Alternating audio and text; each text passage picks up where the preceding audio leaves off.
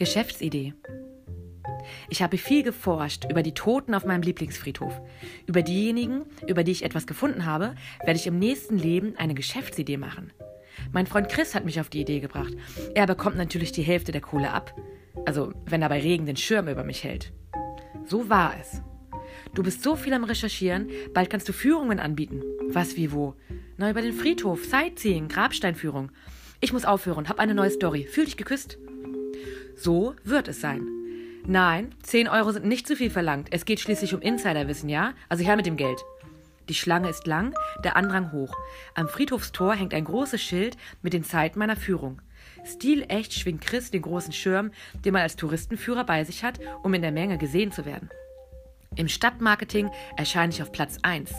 Geheimer Ort, ganz öffentlich. Führungen mit Mrs. Braunburg über eine spektakuläre Wiese, unter der die Toten flüstern.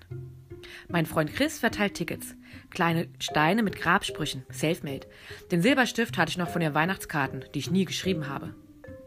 Die Führung beginnt. Alle staunen, als ich die Todesdaten von den Grabsteinen ablese und dann mein Halbwissen preisgebe. Sie war uralt, hatte den Schalk im Blick. Aber dann kam dieser Regentag, den sie nicht kommen sah. Ihr Dach wurde von einem Baum getroffen. Es regnete rein und sie ertrank in ihrem Wohnzimmer. Noch in ihre gelbe Wolldecke gewickelt. Oder hier, dieses alte Grab erzählt. Er war Maschinenführer in einer Fabrik. Als der Blitz einschlug, verlor er ein Bein. Und gleichzeitig sein Leben. Oh, raunt es in der Menge. Hier, das berühmteste Grab. Anna sowieso, Rockstar und Schneiderin. Sie fand heraus, dass man mit roter Beete Haare und gleichzeitig Bettlaken färben kann. Starb an einer Überdosis. Mitten auf der Bühne. In einem roten Kleid. In dem wurde sie auch beerdigt. Sehen Sie? Ich zeige auf den dort wachsenden Hanf. Man gedenkt ihr noch heute. Die Leute tuscheln begeistert. Sie hat verfügt, dass auf ihrem Grab tausend Jahre Nutzpflanzen wachsen sollen und Blumen, die den Insekten dienen. Ein Mann will sich eine Tomate schnappen. Finger weg, das gehört sich nun wirklich nicht, Tote zu bestehlen. Er guckt verschämt und verschwindet in der Menge. Der Tag geht vorüber.